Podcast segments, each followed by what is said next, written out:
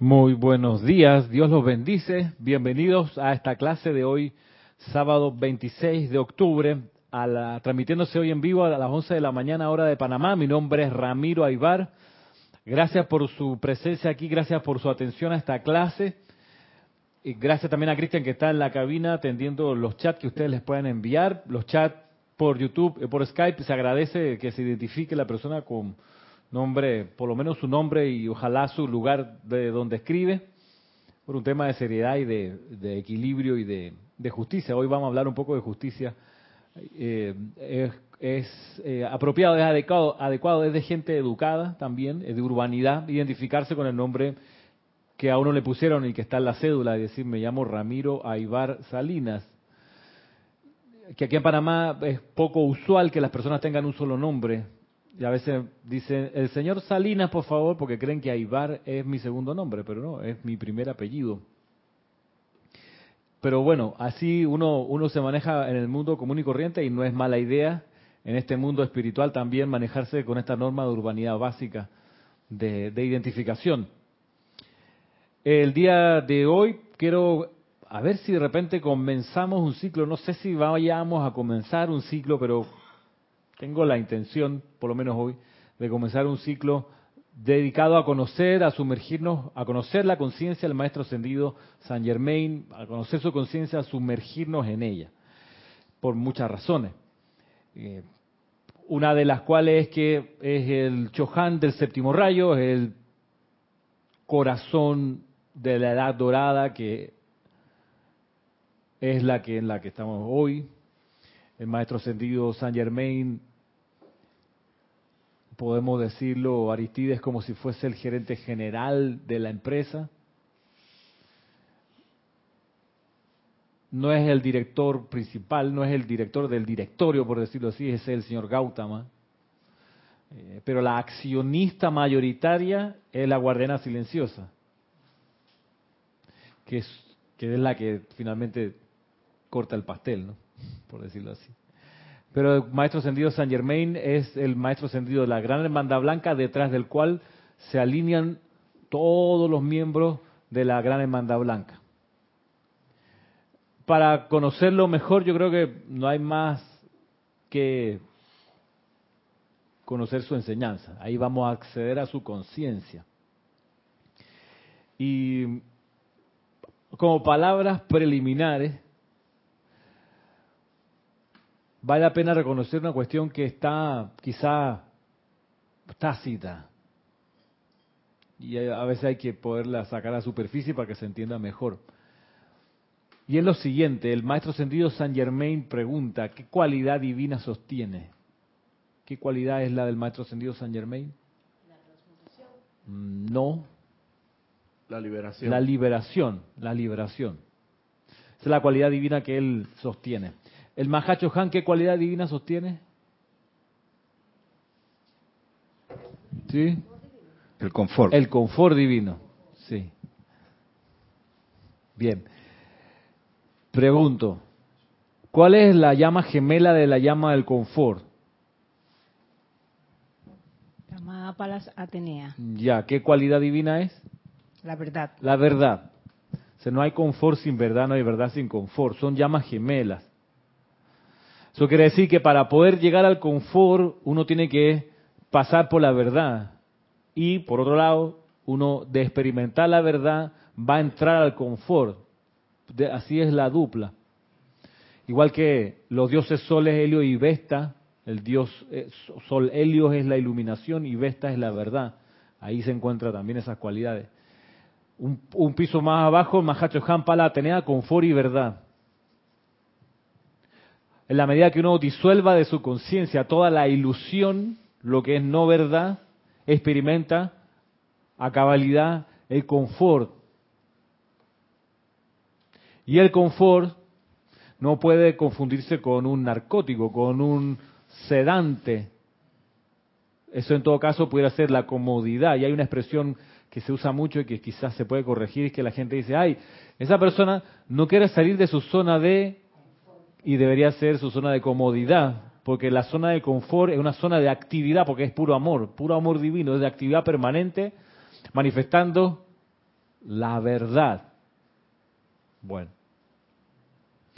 eso mismo ocurre con los arcángeles, que tienen sus llamas divinas y gemelas y complementos. Complemento del arcángel Gabriel es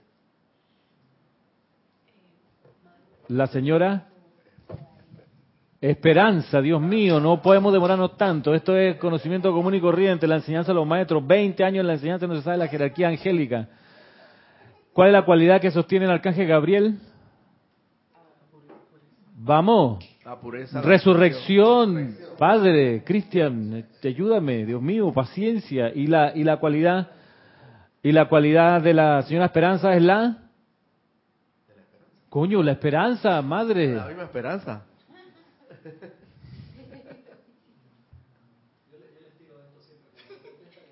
¿Y el arcángel Rafael cuál es su cualidad? ¿Cuál es la que él sostiene? consagración. Consagración. ¿Y la Madre María qué es su complemento?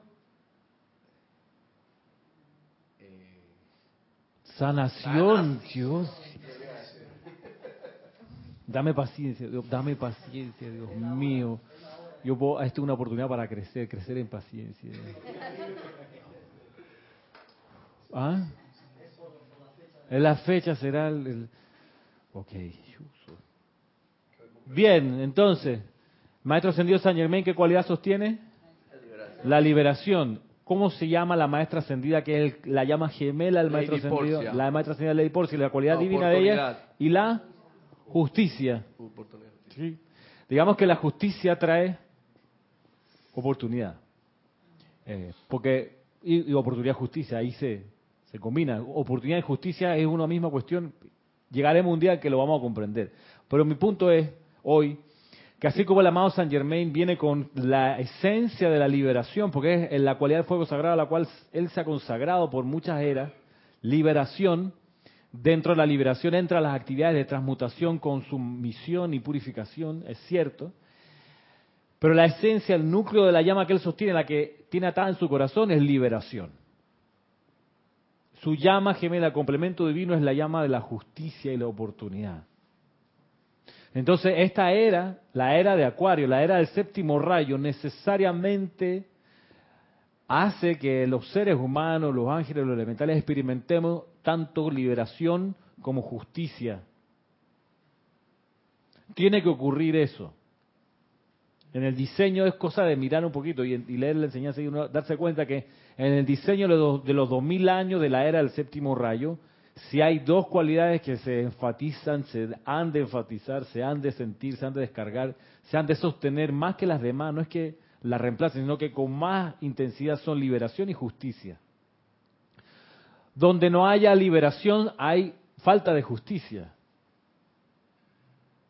Donde no haya liberación hay falta de justicia. O la falta de justicia impide la liberación. Donde no hay justicia, no se experimenta la liberación. Y la liberación es Dios estirando sus brazos hacia afuera para aumentar. La liberación es eso que te ayuda a crecer, que te hace sentir que tú estás como aumentando tu caudal de experiencia, eh, de haber material, de mm, conciencia, Dios estirando sus brazos hacia afuera para aumentar es la liberación. Miren, aumentar, estirar los brazos hacia afuera, esa es liberación y ese es el espíritu que debiera ya tener la humanidad bajo el influjo del séptimo rayo que dirige San Germain. Ser un chela de San Germain y no aumentar es un contrasentido. Aumentar en experiencia, en caudal, en oportunidades. O sea, no es, como un contrasentido, es como, es como ser contratado por el Barcelona y jugar mal. No puede ser, es un contrasentido. No puedes, no puedes no jugar bien. Si está en el camarín con Suárez, Vidal, Messi, eh, Ter Stegen, todos esos tipos en ese camarín, o sea, tienes que jugar bien. No hay como mal músico que toque en la Sinfónica de Nueva York, no, o sea, ya tú estás ahí, te sientas un ensayo, los tipos nada más están ensayando, eso se te contagia y el nivel te tira para arriba, vas a tocar bien porque estás ahí metido. Entonces, no hay como un estudiante de San Germain que no sea alguien que esté como Dios estirando sus brazos hacia afuera para aumentar. Miren, lo opuesto a contraerse. Pero eso va a la par de la justicia. Y donde no hay justicia, a nivel de país, de leyes, de sociedad, donde no hay, donde hay la sensación de injusticia, es el lugar donde se requiere no solo esa cualidad de justicia, sino la cualidad de liberación, para que la gente, las masas, las personas, el mundo elemental diga, mira, me quiero estirar, necesito justicia para hacerlo. Pero poco se conoce la justicia, es más, la gente le teme a la justicia. Yamín, porque cuando te toca la puerta y dicen, to, to, sí, diga, la, la busca la justicia, la gente huye, se mete bajo la cama, yo no estoy, dile que no estoy. Debe ser algo malo. Y es la, claro, porque se entiende que es la justicia humana y se le tiene miedo hasta a esa. Roberto lo conoce. La gente le teme a los que trabajan para el Ministerio Público. Pero no es lo mismo la justicia divina que la humana. No es lo mismo la justicia divina que lo humano. Hablemos de la justicia divina. Yo tengo algunos apuntes. Y de justicia hay distintas, distintas nociones, pero partamos también por decir que el don del Espíritu Santo que canaliza el Maestro Ascendido San Germain, porque una cosa es la llama que él trae, que es la llama de la liberación, pero el don que él canaliza, ¿se acuerdan? El don de equilibrio, balance, ecuanimidad y dignidad espiritual. Ese es el, el don del Espíritu Santo que el amado San Germain trae. O sea, cuando él magnetiza el Mahacho Han, cualidades divinas, estas son las que él magnetiza el Mahacho Han.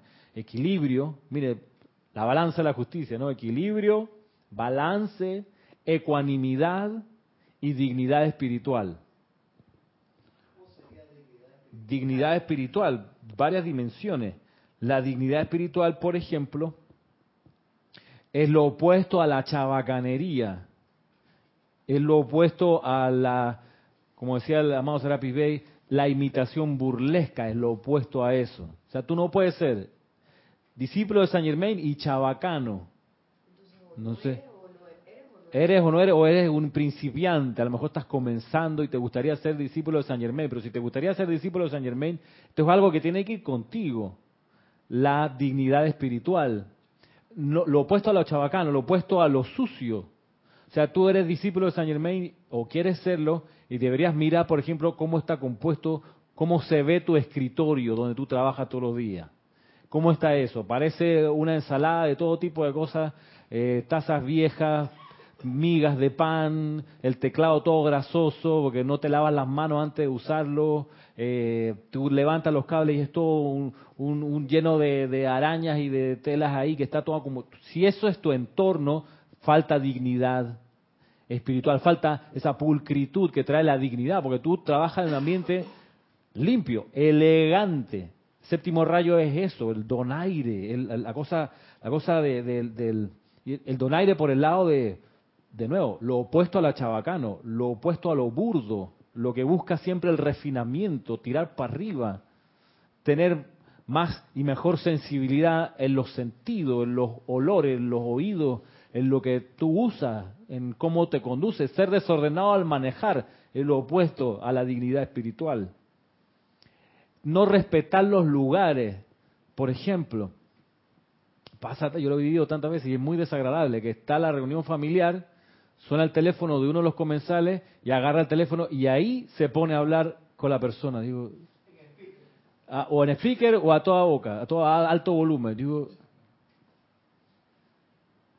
o sea, permiso, tengo una llamada, te paras y sales y hablas por allá. Por ejemplo. Pero hay personas que por poca educación, por poco refinamiento, caen en esto, de lo chabacano de la falta de refinamiento. Y Saint Germain es la elegancia, a él le dicen el príncipe en la, jerarquía. Porque tiene ese donaire, esa capacidad, por ejemplo, tú nunca lo vas a ver discutiendo acaloradamente para hacer convencer a alguien de un punto. ¿no? Él lo va a decir con elegancia.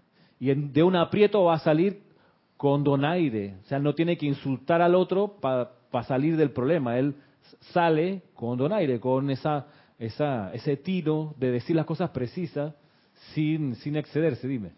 Eso tendrá que ver con el nivel de elevación espiritual. y de educación, de urbanidad. Mira que incluso vamos un paso antes, ni siquiera desarrollo espiritual, urbanidad.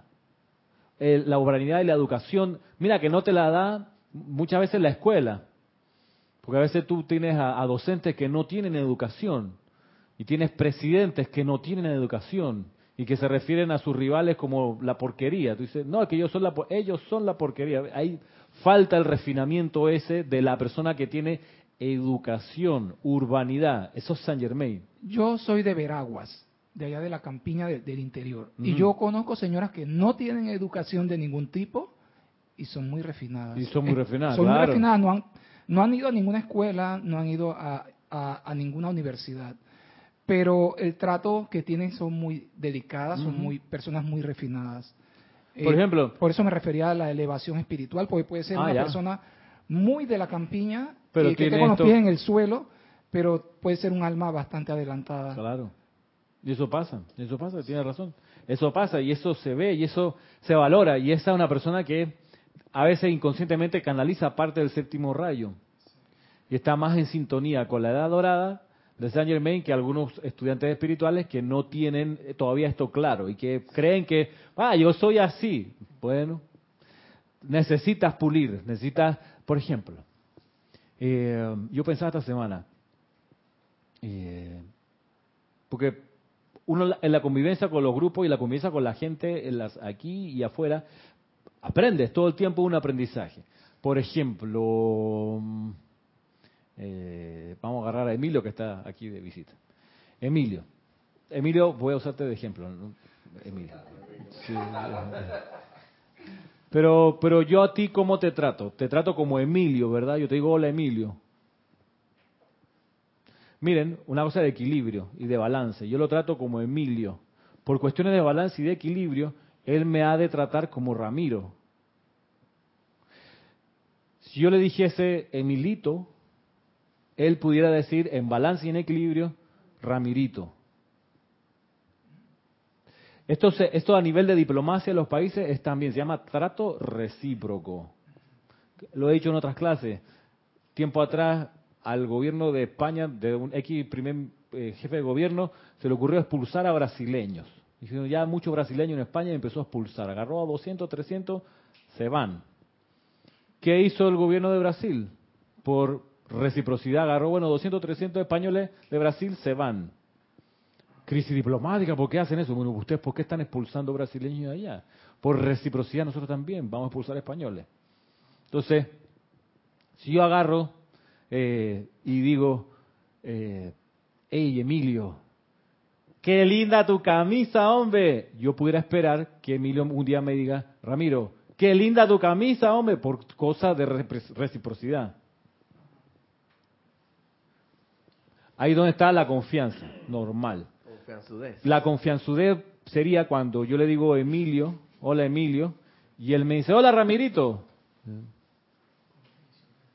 O sea, ¿En qué momento yo te dije Emilito? ¿En qué momento me parecieron chistosos tus calcetines? Entonces, ahora, si, me, si cada vez que tú apareces, pues muestra los calcetines para ver, yo digo, él va a poder un día decir, Ramiro, muestra los calcetines para ver. Miren que, que hay gente que lo tiene claro. Y, y, y cuando, por ejemplo, había una persona que le decían en la oficina, le decían, un jefe le decía a un subalterno por el apellido, y que González, el subalterno un día empezó a tratar a su jefe de apellido también. Sí, Rodríguez, dígame, Rodríguez. ¿Por qué me dice Rodríguez? Usted me dice González, yo le digo Rodríguez. Por reciprocidad. Ahí hay co- vamos a llevarnos al mismo nivel, ¿no? Ahora, si tú me dices, eh, no sé, Cabezón, ¿qué pasó, Cabezón? Yo puedo para atrás también decirte, ¿y usted cómo le va a Cabezón?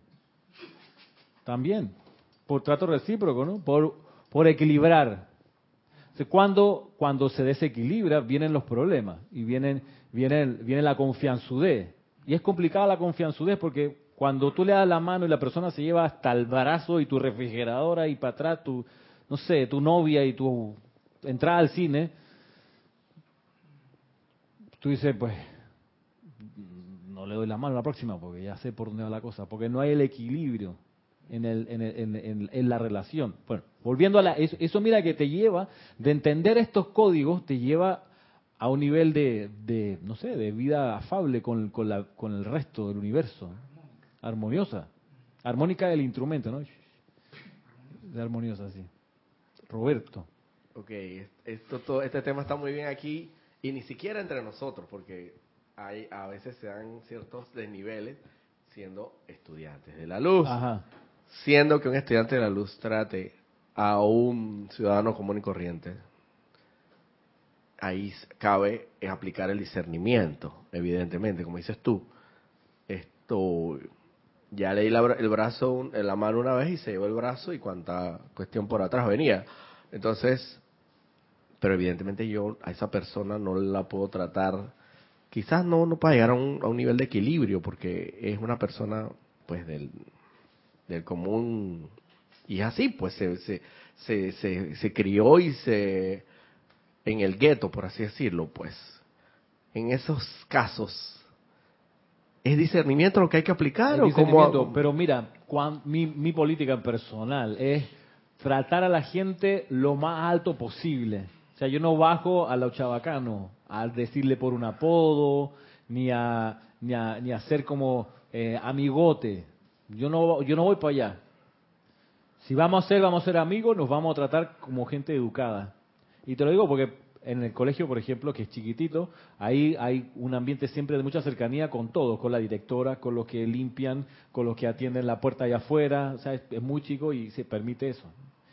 Eh, pero se logra armonía porque nadie aprovecha esa cercanía para trepársele a alguien y agarrar más confianza de la que la relación está permitiendo. Pero mira, que uno ha de cuidarse suponiendo que uno es la persona educada de la ecuación, uno ha de cuidarse de subir el tipo de relación y no bajarla. Tengo un caso en el trabajo donde la trabajadora manual, la aseadora, ella no me acordaba el nombre, se lo pregunté, ¿cómo es que usted efectivamente se llama? Me dice, me llamo Jessica. Pero puedes decirme Jessie. Claro. Ya yo creo que ella me está haciendo una, una, una deferencia, o sea, una, me está haciendo un distingo ya que ella acepta que yo le diga Jesse. De ese momento adelante yo le digo Jesse. no hay problema, no Pues exacto, no hay problema, ¿no? A no ser, ser que ella me diga, yo me llamo Jessica y yo comience por ahí y que Jesse, es Jesse, ve acá Jesse. Eso sería confianzudez. Confianzudez, exactamente. O sea que es cuestión, es, un tema de discernimiento. De discernimiento y de recordar, y tú sabes también de respeto. Y yo, a mí me pasa, lo he hecho varias veces que escucho que a alguien le dicen por el apodo, yo aparte me acerco, perdona, ¿tú cómo te llamas? Tal. ¿Cómo quieres que yo te diga? tal. Hay gente que le molesta el apodo y no se atreven a decir, chame cabrea que me digan tal. En serio, por una cosa, miren, nivel de urbanidad, nivel de, de, deferencia y de respeto, para que haya, haya, haya, haya equilibrio. Pero volviendo a, la, a otra dimensión de la justicia, buscaba que hay distintas, hay distintos niveles y distintos eh, parámetros para, para, entenderla. Pero todo esto de, entender lo que es justicia para, para también abocarnos a, luego comprender y sumergirnos en, la liberación. Quiero que la plataforma sea desde la perspectiva de la justicia, de ahí construir. Por la justificación esta, que la llama gemela de San Germain, es la diosa de la justicia. Justicia, por ejemplo, por justicia, de los apuntes que tengo, no lo encontré en los libros de los maestros, pero es, un criterio que nos sirve como para navegar. Dice, se pide que, se pide que cada cual dé según sus capacidades. En realidad los maestros hablan de que cada uno dé al máximo de sus capacidades. Yo lo voy a leer porque lo encontré hoy aquí en el diario del Puente de la Libertad, San Germain. A ver si la página no se me corrió. Este es el volumen 1 del diario del Puente de la Libertad, San Germain, en la página 84 dice servicio ordenado. más abajo, en el último párrafo dice, a mi amado complemento se le conoce como la diosa de la oportunidad. Y no puedo hacer demasiado énfasis en quienes profesan amarnos, que la oportunidad está a la puerta de esta gloriosa nueva era. Y explica ahora en qué consiste la oportunidad. Invitando las energías consagradas de cada ser sincero y diligente a servir al máximo de las habilidades actuales, utilizando mientras tanto las aplicaciones dadas para hacer más efectivo el futuro servicio en nuestro nombre. Utilizar, dice, voy de nuevo, servir al máximo de las habilidades actuales. Servir, se pide que cada cual sirva al máximo, voy a corregir mi apunte, cada cual sirva al máximo, no marques, máximo eso, máximo de sus capacidades.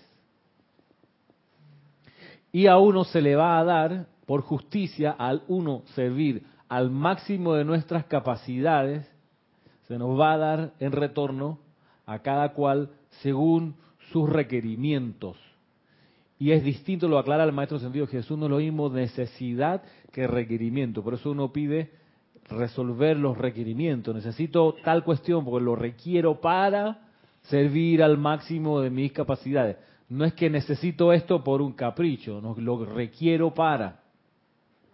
Entonces, por equilibrio, por justicia, vuelvo otra vez, se le pide, se pide que cada cual sirva al máximo de sus capacidades y se le va a dar de acuerdo a sus requerimientos.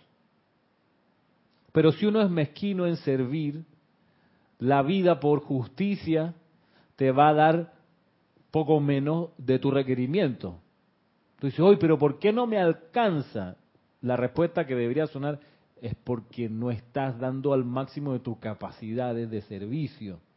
Entonces tú llevas al máximo tu capacidad de servicio, siempre vas a tener, por justicia divina, resuelto todos tus requerimientos. No te va a faltar porque lo estás dando. Mira que comienza con dar primero, por equilibrio. Esa es la oportunidad que se nos da, la oportunidad de dar servicio al máximo de nuestros requerimientos, al máximo de nuestras eh, capacidades. Es ahí donde uno hace, Aristide, el consciente avalúo o, evaluación, el avalúo es para el todoterreno, pero la evaluación la, sopesa cuáles son las capacidades que uno tiene. Capacidad de pensar, voy, capacidad en tiempo, cuál es honestamente el tiempo que yo tengo disponible para usar en tal y tal actividad, el tiempo, también las posibilidades, porque si tú me dices, Marisa dice, lo, lo que yo quiero es servir como embajadora de Panamá ante Naciones Unidas, digo, ya, pero ¿sabe hablar inglés? Entonces, no, primero bueno, tendría que hablar inglés de salida, por ejemplo, y pensar en el, en el francés ser prontito, influido. Es así, entonces sería, sería eh, inapropiado buscar algo que esté fuera de nuestras capacidades actuales. Dice acá el maestro, lo vuelvo a leer. Invitando las energías consagradas de cada ser sincero y diligente a servir al máximo de las habilidades actuales actuales, no cuando sea, no, no, hoy. ¿Qué puedes dar? Y lo recuerdo y lo vuelvo a decir, el maestro Ascendido Serapi Bey no es de los favoritos de muchos estudiantes porque él trae la conciencia de que a Luxor, en Luxor no se me queda nadie que no venga primero a servir. Todos aquellos que vienen a Luxor con la política de que van a servir después de que perfeccionen un par de cositas, eso dicen, no tienen espacio en, en Luxor. No, no le damos atención. No, no, no, no. Dice, y perdonen si parezco poco hospitalario, pero hay otros retiros, otras radiaciones, otros maestros a los cuales ustedes pudieran acudir y vayan, no hay problema. Pero en Luxor comienza la gente aquí viniendo primero con deseo y pidiendo la oportunidad de servir. déjame contribuir con tu momentum de luz, maestro, o el momentum de luz del templo de Luxor, o déjame ver cómo puedo ayudar a la hermandad con el talento que tengo. ¿Qué sabes hacer, mijo? Mira la pregunta. Bueno, no sé, maestro. Cuando haga su inventario, vuelva.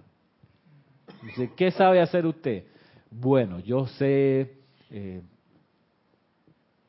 tirarás tu inventario, buscarás en tu conciencia cuáles son tus habilidades. Yo creo que puedo explicar bien las cosas. Ah, qué bien, puede servir para dar una clase. Yo creo que eh, tengo buena memoria y, y, ah, bueno, esto puede servir para tal y tal cosa. Yo creo que soy bueno para fijarme en los detalles, supongo. Soy detallista, no se me va una. Ah, mira que tenemos unos libros que revisar. ¿Qué sé yo? Me pasó con el talento musical, como yo le conté. Yo lo tenía aguantado porque yo decía, la guitarra no la voy a tocar en los ceremoniales porque no. Hasta que se disolvió esa postura y eso ha permitido que pueda tocar la guitarra y ayude en la dimensión coral de los ceremoniales, afortunadamente, porque si no tuviéramos el apoyo musical, cantaríamos cada uno así, pues a su manera, como dice la canción. Y eso no siempre es agradable al oído. Aristide. Ok, con respecto al talento y a esa capacidad de poder servir, tenemos que utilizar lo que tenemos en el momento. No tienes que tener eh, cientos de libros, no es la cantidad, sino No, la, no. la calidad de lo que tú puedes aplicar en el momento. Claro. Entonces, ¿qué sucede? Eh, quizás algunas veces nosotros como eh, estudiantes de la luz estamos pensando, por ejemplo, en el, lo que llamamos acá el yo mi mío, que significa que están pensando solamente en ti, en tú quieres eh, tener la opulencia, quieres tener eh, la salud, quieres, pero tú no, tú no haces un servicio por, por, digamos, por la humanidad. Vamos a suponer, eh, tú te sientas a hacer un decreto por las condiciones del mundo, ejemplo. Ahí tú estás sirviendo, o sea, tú estás dando algo más de ti y no solo pensar en ti. Que quizás por eso no te dan más porque tú no estás dando de- algo de ti para ayudar al conjunto que es que somos todas las corrientes de vida, que estamos encarnadas y también las que no están encarnadas. Claro. Hay que dar algo de uno, eso también es servir. Claro, así mismo. Y hacerlo cada vez mejor. Y estar dispuesto a aprender cómo perfeccionar ese servicio. Sí, porque eso es parte también del asunto, porque uno tiene talentos desarrollados actuales, pero se puede mejorar, claro que sí, se puede perfeccionar. Si todavía estamos en la escuela, todavía estamos en la escuela. Y hay cosas que se pueden hacer y siempre se puede hacer mejor, siempre se puede cantar mejor, siempre, se puede explicar mejor un punto, siempre. Entonces uno tiene que estar dispuesto a corregir lo que hay que corregir. No hay problema. La cosa es servir al máximo las capacidades actuales.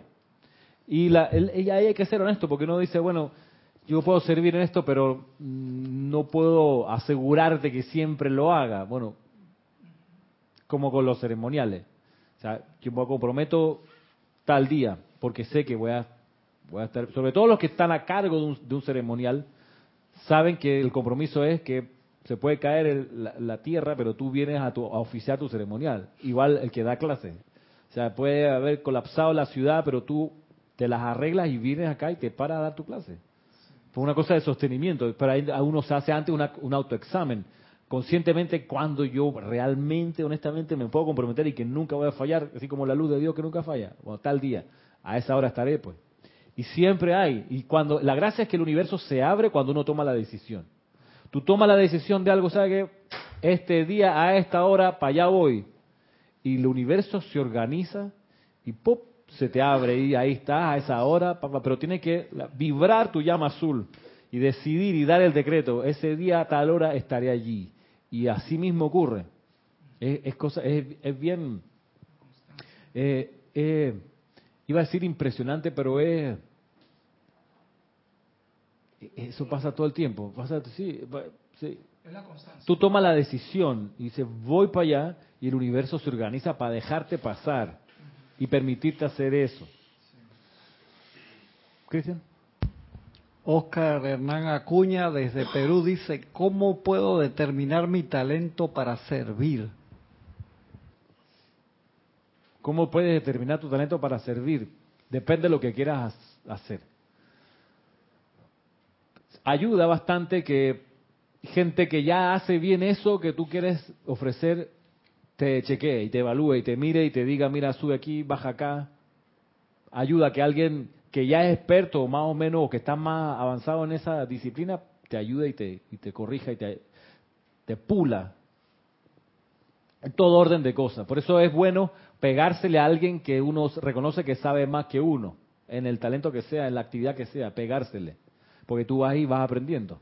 Desarrolla la conciencia de, de- de estudiante, de discípulo, y eso te ayuda en todo nivel. Pegártele a alguien. Es una de las cosas que yo le digo a mis estudiantes de secundaria en el colegio, cuando entren a la universidad, del 100% de los docentes, ustedes ojalá, Dios mío, nos oiga, pero van a encontrar al menos dos profesores buenos. Péguensele a esos profesores como mosca, como, como Pepito, péguensele ahí. O sea, ¿qué significa? Bueno, háganle preguntas, lleguen a sus clases estudiados, consigan su correo, escríbale la semana, lean los libros que el tipo escribió, háganle preguntas, o sea, acósenlo, aprovechen, porque eso es lo que más uno cosecha después de un paso por la universidad, los buenos profesores. Hay que estar pila y pegártele a ellos. Como en, en, en, Hapkido, el día que aparece el coreano a dar la clase, te pegas ahí a, a- a inhalar su exhalación. O sea, lo que el tipo cuando exhala tú, ahí porque se te pega algo de... Ey, ese, ese tipo es bien impresionante. Eso se puede pegar por radiación. Sí, claro, por radiación. Tú, lo ves entrar y te transforma la atmósfera O sea, señor. hay un dicho que dice, el que con lobos anda, aullar aprende. Algo así, ¿no? Ay, con lobos anda. El que, el que con lobos anda, Es que aullar escuché- aprende. Escuché el que con huevos anda, aullar aprende. Y ¿Cuál será ese bicho? Eso de allá de Veragua. Que con lobos anda, aullará a, a aullar. Es un dicho popular. Sí, no es así. Dime con quién anda, te diré quién eres, porque sí. Dime con quién eres. Exacto. Entonces, en serio, que si, si tú te le pegas, este señor cuando hacía, yo estuve en un par de clases, nada más, Cristian ha tenido todo un sendero con el, coreano, más o menos, ¿no? Con cierta intermitencia y presencia, ahí está el señor, pero cuando él te enseña una, técnica, eh, yo me, me, me- me hacía, yo no sé cómo, pero él lograba llevarte a una película de artes marciales. Y escuchabas los gritos de los de los tipos, ¡ah! ¡ah! Y tú dices, sea, de, tu dolor y de lo del compañero, en serio, ¡vea! Y, así como en, en, en la Pantera Rosa, que aparece de un closet, sale, ¿cómo se llama el tipo? Peter Seller y sale sale el tipo peleando que era Bruce Lee al principio, ¿no? La primera, sale que era- ¿Se acuerdan? La Pantera Rosa, ese inspector que es como una comedia, tipo de- decidió que para estar alerta iba a contratar a un artista marcial para que en cualquier momento lo sorprendiera. O sea, para él estar siempre como alerta. ¿Cómo se llamaba ese artista? Bueno, que las primeras películas era, era, Bru- era Bruce Lee. Y el tipo estaba llegando a su casa de noche y de repente veía que estaba todo apagado y de la nada, bajo la alfombra, de arriba del techo, de algún lugar aparecía una patada voladora y tenía que estar alerta, pues ese es su entrenamiento. Uno así, sí, no. y este señor pues tiene, tiene esa gracia. Por eso, recomendación, pégate, a, a propósito de la pregunta del, co- del compañero acá de Perú, pégatele a alguien que sepa un poco más de tu deseo de perfeccionarte y vas a aprender. Esa es quizás la mejor manera. Más que buscar video en YouTube, más que eh, ir a seminarios y ver así a la distancia al especialista hablando allá, no. Recomendación de vida, pégatele a alguien. Es la mejor manera de aprender rápido. ¿Ah? Yo, yo por los años que estudié, que estudié guitarra en el conservatorio era uno y uno, la profesora y yo, la profesora Jimena, ella y yo, ahí aprendiendo. Me daba una tarea, la semana siguiente le mostraba y ya, era así. No éramos 40 estudiantes y la profe, era uno y uno y eran clases así a propósito. Y si uno llegaba antes a la clase que estaba dando la profesora, uno se sentaba a escuchar la clase que ella le daba al otro estudiante. Eso es, es- que así se aprende, porque ahí se transfiere ese, ese fuego, ese no sé qué, que va más allá de la teoría, ese especial, la transferencia de conciencia, el, el- en serio, el respirar en el aura de alguien que es mejor que tú en eso te va a hacer crecer, te va a hacer avanzar en tu en tu deseo de perfeccionar algo. Nosotros acá, a propósito, tenemos la, la actividad de la empalizada, que de tanto en tanto la usamos, la sacamos, que es cuando hay estudiantes que quieren ser instructores. Y ahí te paso el dato, ¿cómo se llama la persona que nos escribió de Perú? Eh, Oscar Hernández, te paso el dato. Acá nosotros ofrecemos ese entrenamiento hoy en día ya a pedido, ¿no? Los que quieren ser instructores, también hemos hecho para quienes, quienes quieren oficiar ceremoniales. Bueno, les diseñamos o ya o, o- o reactivamos en el caso de los que quieren ser instructores la actividad de la empalizada. ¿En qué consiste? En que tú te preparas un tema o también puede ser que nosotros te decimos el tema o no te decimos ningún tema y tú vienes y ese día se te comunica, mira, vas a dar una clase de esto, con preparación o sin preparación, depende de las circunstancias, de las necesidades y demás. Bueno, y das una clase ante los instructores del Serapi. Y eso se llama, dice Oscar, Dice Oscar Hernán Acuña desde Perú, dice, me encantaría enseñar. Sí, mira, seguro. Lo que sí te puedo decir es que no lo llevamos a otro lugar. La gente tiene que venir acá. Y eh, ha venido a lo largo de la historia del grupo decenas de personas y muchos de ellos han continuado siendo instructores porque la gracia de la empalizada es que gente que da clases, que ha pasado por previas empalizadas, te ayuda a mejorar cosas que tú, que tú no ves de tu desempeño, en este caso como instructor. Tú no ves las moriquetas que hace, de repente no te has dado cuenta que miras al piso cuando estás hablando, que dice 25 veces la palabra ok, que no sueltas la palabra verdad, cada frase la terminas con verdad, las muletillas, hay gente así, y hay gente que llega a cargos importantes en la sociedad y tiene muletilla a rabiar. Que todo lo terminan con no. No, no sé qué. No, no, no, no. Esa gracia un día va a parar cuando alguien se le, se le para enfrente y le diga, no, pues no. ¿Verdad? No, no es verdad, no es verdad. Un insoportable, un día le va a hacer esa gracia y ahí, pero para evitar ese chasco, Oscar, sí, una pena, imagínate. Oye, el uso del micrófono, una tontería, pero es parte de lo que se observa cuando la persona da una clase. Como para mí hoy es muy fácil tener el micrófono aquí, ya no lo tengo que usar, está pegado a la cara. Pero antes usábamos estos micrófonos de, stand y de tanto en tanto me gusta agarrarlo para no perder la habilidad de orientarlo bien. Porque hay gente que da toda su conferencia así hablando. Entonces, y atrás no se oye. ¿Cómo? Porque tiene que enfocárselo. En fin. Empalizada para los que quieren aprender a dar clase. O que quieren fortalecer o mejorar esa habilidad. Lo mismo también hemos hecho para los ceremoniales. Tú quieres oficiar como lo hacemos acá, porque no, no y no es que nosotros somos los mejores instructores ni somos los mejores oficiantes, pero aquí tenemos un método que aplicamos y que resulta que ha dado buenos frutos. Si quieres oficiar, ven para acá y mira que Roberto lo conoce, lo sabe, Marisa también. Los que han pasado por ese, ese entrenamiento de, de- de aprender a oficiar un ceremonial, una de las cosas que se da cuenta es que es muy, muy distinto estar detrás del altar que alrededor del altar. Es otro viaje y tú dices, ups, aquí es que la verdad es que esto sí es cuando uno hace un llamado, es que sí te están escuchando y viene el correntazo, tú dices, miércoles, mejor que bueno que medité porque estoy tranquilo, porque si no vienes meditado y relajado y alerta, pues se te puede complicar el ceremonial. Pero mira, a veces son centímetros de distancia, pero nada más ponerse debajo del caño es toda una experiencia, ¿sí o no?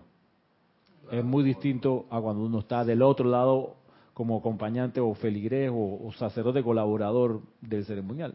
Pero eso aún así necesita pulirse y perfeccionarse y a veces termina, digamos, el ciclo de entrenamiento y seguimos todavía puliendo el diamante porque hay cosas que es un, es- toma tiempo mejorar. ¿Qué cosa? ¿Estamos bien? Dime.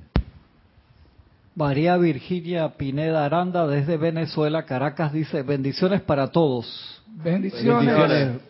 Con respecto a dar el máximo de tus cualidades, ¿cómo actuar ante personas que tienden a abusar de algún servicio que prestas? Poniéndole las reglas claras, creo yo. ¿Cómo es reglas claras? Conserva la amistad. Cuentas claras. Y el chocolate caliente. Y el chocolate caliente. Sí. Chocolate, chocolate espeso. Chocolate- ok. Pero sí, poniendo las reglas claras, rayando la cancha, mira, estableciendo los límites. Y a veces hay que, a veces hay que decir claramente, y la honestidad se agradece. Mira, no quiero ir en este negocio contigo. Mm, Hay que decirlo. O sí, me interesa llegar hasta aquí. O no me llame a esta hora. ¿Cuál es el problema? Que se va a ofender. Bueno, se ofende, ¿por qué vamos a hacer? Se lo diré de la manera lo menos ofensiva posible. Le, le doraré la píldora para que no se me ofenda, pero a veces hay que plantear, mira, pim, pam, pam, pam. En mi caso particular, yo, Ramiro, prefiero a veces sonar un poco chocante y decir las cosas de frente, de frente y quizás rápido a darle la vuelta por allá que la persona entienda la indirecta. No, yo a veces le digo a Roberto, Roberto, dos, tres, cuatro, ¿qué pasó? Y Roberto acusa recibo y digo, ok, verdad. Y ya. Yo prefiero eso, ¿ah? Roberto, que mandate una indirecta, de que un chat, y que a ver si lo entiende un chiste, porque si la carambola en una de esas, capaz que cansa entender cuál es el feeling que... César, lo mismo con la música. La música, es que yo, yo lo aprendí de ahí. En la música y en el arte no es mejor que ser directo. En la música, con la clase con la profe, Ramiro, nota falsa, que estás tocando una nota que no está en el pentagrama.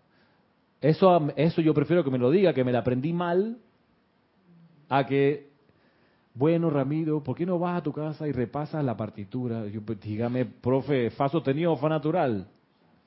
No, fa sostenido, ah, ya, dime. Eh, ok, yo, estoy, yo tengo actualmente, yo tengo un estudiante al cual yo le doy clase de informática. Entonces, eh, el joven, no es el joven, tiene ya cierta edad, ¿no?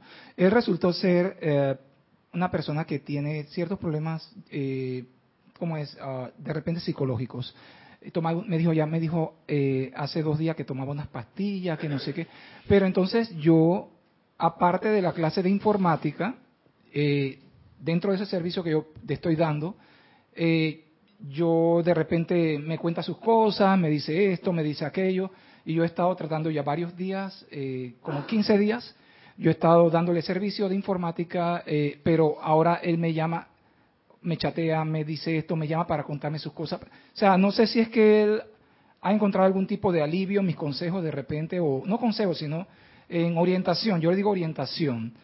Eh, ahora yo tengo eh, que me llama muy seguido, me llama tres veces al día, me chatea dos veces al día, está, tengo los, todos los chats allí. Y, y ahora yo no sé, en un momento dado, como que uno se abruma, ¿no? Pero yo tengo que tener un poco de no Tacto. sé, de tacto porque mi interés, mi interés sobre él realmente, yo eh, soy un profesor que lo estoy ayudando en informática, pero, pero ya eh, ha tocado otras cosas que involucran eh, cosas ya personales, ¿no? Entonces, eh, de repente en un momento dado tú sirves de, como de repente de un ayuda, eh, quizás sea espiritual, no sé cómo le podemos llamar. Pero ahora tengo ese esa recurrencia de llamadas de chat. Oye, mira que quiere hablar conmigo, quiere, "Ey, que, mira que, hey, ¿qué tal, profe? Mire que esto, mira que el otro. mi- Ah, ok, y yo, "Ey, no, tranquilo, mira, tranquilízate, esto, el otro. Entonces se siente como más tranquilo. Y eso es una, una manera de repente de ayudar un poco, pero a veces se convierte, como estaba diciendo acá la, la joven en el chat, en, en una... Es como el abuso que llama ella, ¿no? O sea, ella me está llamando y, y si- bueno, de repente se siente un poco Pasó de la confianza a la confianza. Exacto, la confianza. Entonces, no sé, de repente tú eh, lo haces sentir tranquilo porque le das, no un consejo, pero sí, ven acá. Tal Lo cosa, escucha, esto. pues. Te escu- tú lo escuchas y de repente no tenía quien lo escuchara y ahora encontró eh, un hombre en quien poner, en quien llorar. Eh, y de ahí donde dice la, la joven en el chat que, que la confianza, la, ella habló O la de... sobreconfianza. O... Sí, ella la que dijo en el chat dijo ahí que ah, sobre... ¿sí? ¿Qué es lo que dijo? ¿Te acuerdas? Era la- María Virginia. Que abusan, el abuso, esa es lo que la palabra que usó. Ese abuso, tú estás dando un servicio, de repente tú das el servicio, la persona, eh, bueno, se siente bien, te, te siente como de repente una, una presencia confortadora y entonces tú tienes dos o tres llamadas de- del abuso, pero ¿qué puedes hacer en, en ese caso? Tu, tu papel como, como estudiante de la luz es ayudar precisamente en eso, en esa oportunidad que tú ves de ser de repente una, una ayuda para una persona. Eh, muy humildemente, ¿no? Tú lo haces y lo ayudas, pero de repente se abusa. Pero bueno, ahí de, de vuelta se agradece la honestidad. O sea, decirle honestamente, mira, eh, decirle honestamente, en blanco y negro, enfrente, mirándole a los ojos, mira, psicólogo no soy, soy tu profesor de informática. Eh, gracias por la confianza de contarme tus situaciones. Hay cosas que no te puedo contestar porque no soy especialista en esta área. ¿Por qué no buscas a alguien que te ayude con tu situación emocional, psicológica? Yo con mucho gusto te ayudo toda la parte, toda la parte de informática y, y sí, es así. Es que hay que hay que lograr, mira, con donaire, o sea, con esa capacidad de elegantemente decirle, mira, ABCD, FG, HJK, LGTBI. Tú le dices y la persona debiera poder entender. Es como, mira que, pongo el caso de los, de los doctores, porque mi papá es doctor. Eh, sí, aunque él no es muchas veces un, buen ejemplo de lo que voy a decir, porque lo que tienen usualmente los doctores es que tienen su casa y el consultorio aparte. Entonces tú dices, oiga, pero ¿qué le cuesta? Si yo sé dónde usted vive, estoy pasando enfrente, ¿por qué no me, no me responde una preguntita aquí que tengo un problema de salud? Entonces viene y dice, ¿sabe qué? Para eso es mi consultorio. Yo atiendo todos los lunes de 9 a 6. Ahí con mucho gusto, ¿por qué no va por allá la próxima semana? No, pero ya que estamos aquí, ¿qué le cuesta? Sí, es que, ¿cómo te lo digo? ¿Cómo no sé grosero ahí, no? Ahí está la, maestría estoy en mi casa, en mi ambiente, o sea, ahora quiero andar en calzoncillo eh, y comerme una manzana mientras miro el infinito. ¿Y usted qué- pastilla me tomo? O sea, necesito tiempo, porque esto que estoy haciendo ahorita, que estoy a punto de meterme en la ducha, es lo que necesito, la batería, necesito cargarla para el lunes, con mucho gusto atenderla con toda mi claridad y energía. Entonces ellos hacen eso. Y digo, mi papá no es muy buen ejemplo porque él últimamente está atendiendo los partos en su casa, porque la gente se le va a parir, pues. Como él hace parto natural y parto en casa y parto en agua, eh, el- hace dos domingos atrás que estaba cumpleaños mi hermana, estábamos todos abajo y arriba en el piso de arriba una señora que estaba a punto de dar a luz. Mi papá bajó feliz porque eso es- él, le, él le encanta esa cuestión. Y él se cuidó de no comer mucho, no sé qué, porque a las 10 de la noche, como efectivamente ocurrió, la señora se dio a luz allá arriba. Y después de toda la foto y feliz con su que nació, mira, y han nacido así varios. A veces de emergencia que llegan, que doctor, y a veces que ya planificado, porque él entendió que no podía recibir a todo el mundo así, porque también tiene su casa, dan a luz en el cuarto de al lado donde él pernocta. Entonces consiguió una casa a un par de cuadras donde ahí manda a todo el mundo. Entonces vayan y ahí los atiendo y mientras están dando el cumpleaños de X, allá la gente en la otra casa está con su familia y atendiendo, esperando el nacimiento. Pero a veces se llena la casa ya y hay otra señora a punto de dar a luz y entonces la mete en su casa, por eso ahí ese ejemplo de él, pues lo, él mismo lo derriba. Pero los médicos tienen esa cuestión de que mi casa es mi casa, o sea, déjame aquí, quiero ver... Ser así para todo el mundo. ¿Ah? Para De- todo el debe ser, mundo sí, debe para todo. el mundo. Sí, sí. Separa una cosa de la otra. Separarla por, porque el, el especialista necesita cargarse también, necesita ver una película para resetear la mente. Yo no soy Madame. ¿Ah? ¿Qué dice Roberto? ¿Va a decir algo? No, que digo que también en ese caso también sigue siendo un tema de discernimiento, porque si en, ca- eh, en el evento de que la persona le esté pidiendo una consulta, porque es, es- es urgente, es de vida o muerte, evidentemente, Claro. ahí él dice, ve acá, yo no te, yo tengo que atenderte, Claro. independientemente de que esté aquí, que tenga que recargar las baterías, resetear el disco duro, lo que fuera, yo estoy viendo que hay una necesidad del momento, sin la cual quizás esta persona eh, pueda hasta Desencarnar. desencarnar, hermano. Entonces ya ahí, O pueda suicidarse. o lo Sí. sí, o sea, entonces Una persona con- es, es un tema, sigue siendo un tema de discernimiento. Si el, el tema, el- si el asunto en cuestión puede esperar, que espera hasta el lunes, entonces. Claro. La vez pasada que estábamos en el vuelo de Panamá a Madrid, se infartó el tipo del puesto de un puesto más atrás de nosotros. Y mi papá, que estaba con un ojo abierto, el otro cerrado, durmiendo ahí, escuchamos, todos nos despertamos que un médico, un médico. Y mi papá no era el momento para decir, puta, no me joda, estoy camino a la boda de mi hijo, no. Ese momento ahí es diferente. ¿A qué ayuno yo? ¿Qué le pasa, señor? No sé, que no se despierta. ¿Cuánto rato lleva así? Ay, Dios mío, Jesucristo. ¿Cuánto rato lleva así? Ay, que le sé- Señora, ¿me puede decir su esposo cuánto tiempo? Ay, que Dios mío, Jesús, cállese. ¿En serio? Sí, cállese. Oiga, ¿qué pastilla toma su esposo? Ay, sí, él toma no sé qué. Ay, Jesucristo, cállese. Pues la- y él, él lo hace no porque se molesta, sino porque en ese momento de tensión se da cuenta que esa es la manera de parquear a alguien y aquietarlo. Es- es que- sí. Estaba nerviosísima. Entonces, y ahí en ese momento el personal de Iberia, ahí sí durmiendo, no sé qué. Sí, no aparecieron. A rato sí. Ya, entonces ustedes sí, tráiganme por favor el botiquín. Y una cosa más de tartalá, yo decía aquí, que avión más maravilloso en el que estamos volando.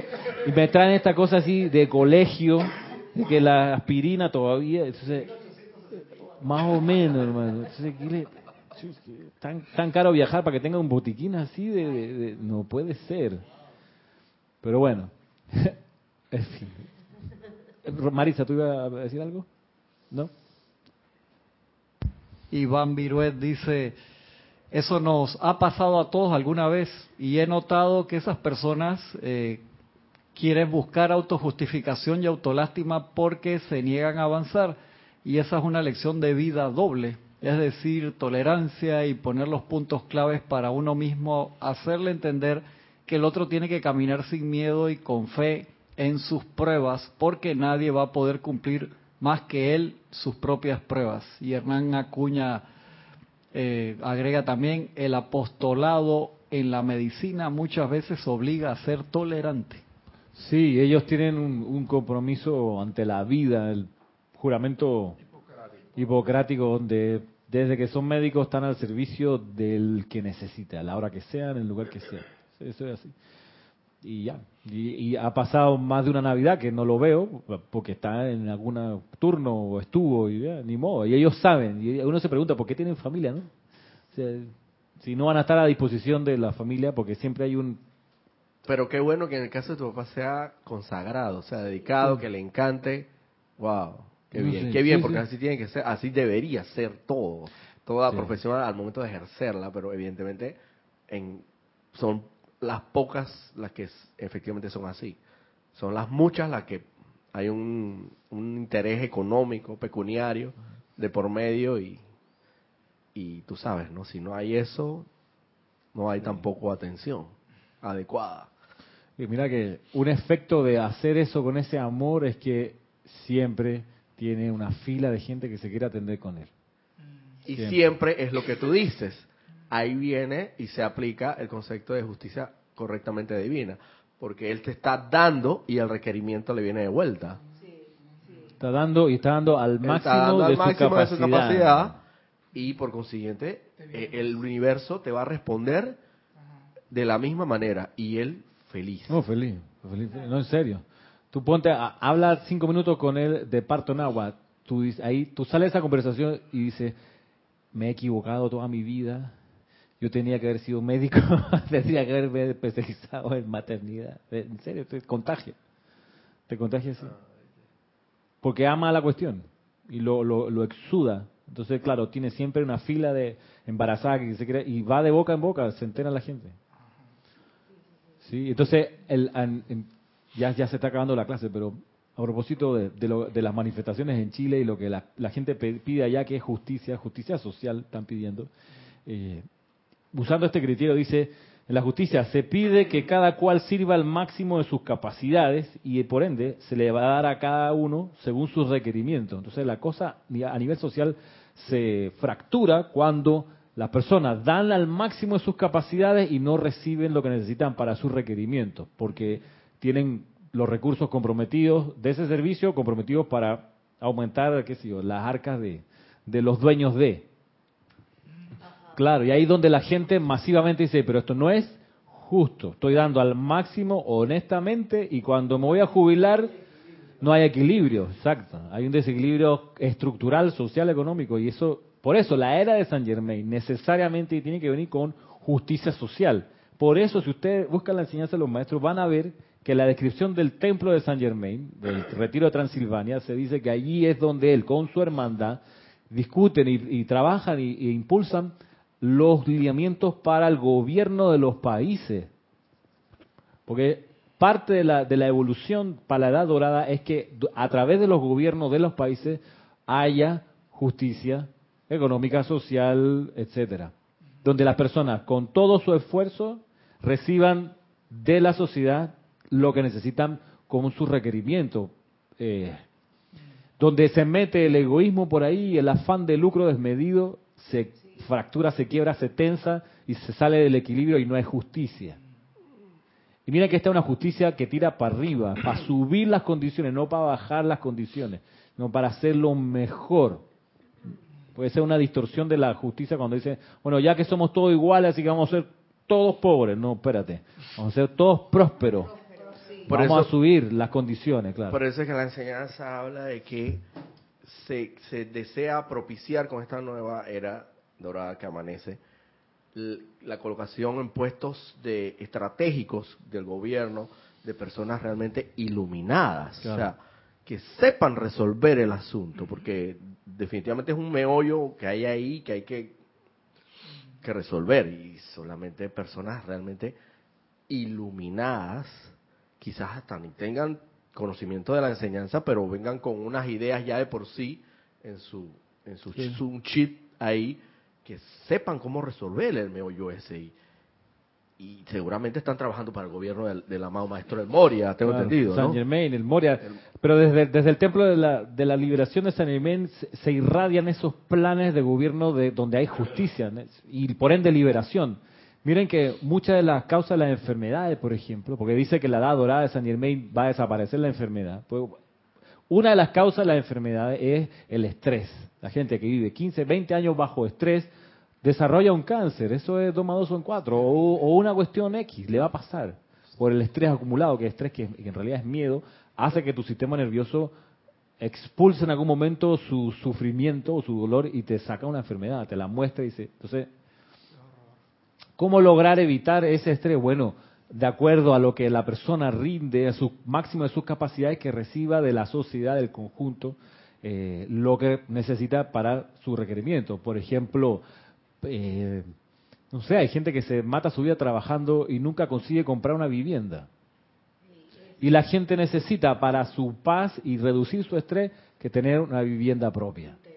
Un, techo que nadie lo va a sacar ahí porque no está pagando alquiler, sino que es su propia vivienda. Y por último, si se atrasan las letras del banco, ya es él con el banco, no hay un otro que te va a sacar porque un día, como pasa con la gente que alquila, que llega un día y te dice, mira, próximo mes te tienes que ir porque viene mi tía de México y necesita la casa. Y, y entonces va a buscar, corre, corre el estrés y mira que no sé qué, cuánto me sale ahora mudarme, etcétera. Entonces, ese y tantos ejemplos que se, puede, se pudieran dar. La edad de Saint Germain viene necesariamente con justicia social, viene necesariamente. Entonces, hay que reconocerlo y si falta en el país donde tú vives, si falta esa justicia social, donde la gente recibe jubilaciones dignas, recibe salarios dignos, donde los diputados y los senadores no se tiran estos salarios estratosféricos, sino que mantienen sus ansias de riqueza hasta un nivel moderado, o donde no hay esa ansia de riqueza. Eso, si es, si es, si hace falta, y tú dices, a mí me interesa la edad de Saint Germain, pues también debiera interesarnos la justicia que viene con Saint Germain. La justicia esa divina, la justicia esa que se va a exper- experimentar también en lo social, lo económico y lo colectivo. La edad dorada de Saint Germain ya, ya está en expansión, ya está, ya está en progreso en estos momentos. Y eso que habla aquí el compañero eh, de los puestos públicos, que ojalá que en esos puestos eh, estuvieran comandados por personas que tuvieran conocimiento de la enseñanza, no, eso sería magnífico. Y eso no es que, eso, eso está en progreso. Y, y como acabas de decir, eh, que eso vamos hacia, hacia arriba, hacia el mejoramiento. Claro. Y ya con la edad dorada que está en expansión, que está en progreso en estos momentos, eso es el despertar espiritual, el, desperto- el despertar de la espiritualidad. Claro. Eso ya es inevitable, eso va barriendo, Mira, eso va barriendo, va, va hacia adelante y va eh, tomando un momentum, tiene un momentum ya acumulado, va en expansión, se está expandiendo. Ese es como la- la- lo mismo de la legión del de orden de sacerdocio de la- del amado arcángel Saquiel, que ellos ya, ya, ya lo anunció. Eh, Esta vez no vamos a echar para atrás, vamos a ir para adelante porque ya el, el fiat cósmico lo ha dicho.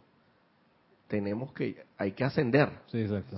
Las legiones de, de Zadkiel no retrocederán. Esta vez no esta vez no. retrocederemos. Para nada. Y hay, y hay, hay expresiones de todas estas cosas muy, muy, miren, de, como decían aquí, de dignidad espiritual. Que creo que Emilio preguntaba la dignidad espiritual o alguien preguntaba qué era la dignidad espiritual o alguien por ahí por Cristian. La dignidad espiritual, miren por ejemplo en estos días la situación en Chile, después de un par de días donde el gobierno dio, estaba un poco confundido, se notaba que les costaba entender lo que estaba ocurriendo porque fue una cosa muy sorpresiva y muy masiva y cometieron algunos errores el presidente salió y dijo, miren, perdón, me equivoqué en esto, esto y lo otro. Lo dijo, lo ha dicho un par de veces, él y luego los otros ministros que habían expresado afirmaciones que a la gente le había molestado mucho, se dieron cuenta y lo- a lo que voy es que la dignidad de salir, pelarse la cara y pedir perdón, eso es digno, es dignidad espiritual. Puede que no sepan de la enseñanza concreta, puede que nunca hayan estado en conocimiento de la jerarquía, pero tienen esos esos valores, esa cosa intrínseca de nobleza, porque no fue que dijo, bueno, discúlpenme, que cualquiera se equivoca, no, no. Y fueron y dijeron, mira, perdón por ABCD. Eso es digno, eso es noble, eso tira para arriba. El problema es que cuando dices perdón, como me pasó recién antes de ayer, dice que yo no, tú no eres, ¿cómo es? Solamente Dios perdona. Entonces, le uno que hay que, bueno, pues, pero la verdad, hermana, esto, yo te quiero perdonar, pues. Eh, punto. Pero o sea, es una, es la humanidad del que hablan los maestros ascendidos que recalcitrante, pues. O sea, y no es que yo, no es que uno no lo sea un momento dado, porque hay una energía que estás identificando y es por algo, porque algo de eso tienes, de recalcitrante. Pero los maestros hablan de que esa es la humanidad que tenemos que, con la que tenemos que lidiar, la que vamos a tener que lidiar, y vamos a tener que ser bondadosos, como, y amorosos, y comprensivos. ¿Sí? Y algo que derriba bastantes barreras es cuando uno se le acerca a la persona y le dice, te amo.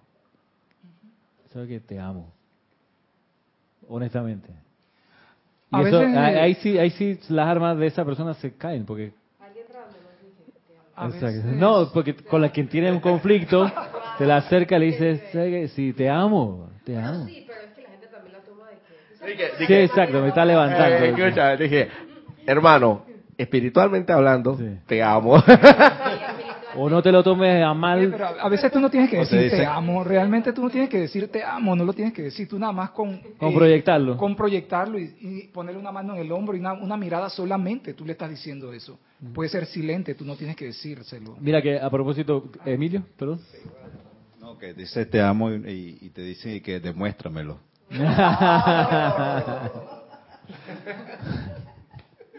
Sí, sí, una... Ya, ya eso es externamente solicitado.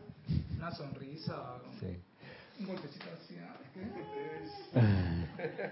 Bueno, quedamos hasta aquí por hoy. Será hasta el próximo sábado. Ya el próximo sábado es 2 de noviembre. No, domingo es 2 de noviembre. Ah, domingo. No, no, no. Jueves 31, viernes 1.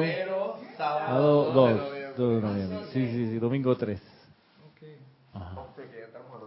Bueno, así que próximo domingo, próximo sábado 2 de noviembre nos veremos aquí a esta misma hora, 11 de la mañana, por Serapis Bay Radio y Televisión. Muchas gracias y mil bendiciones.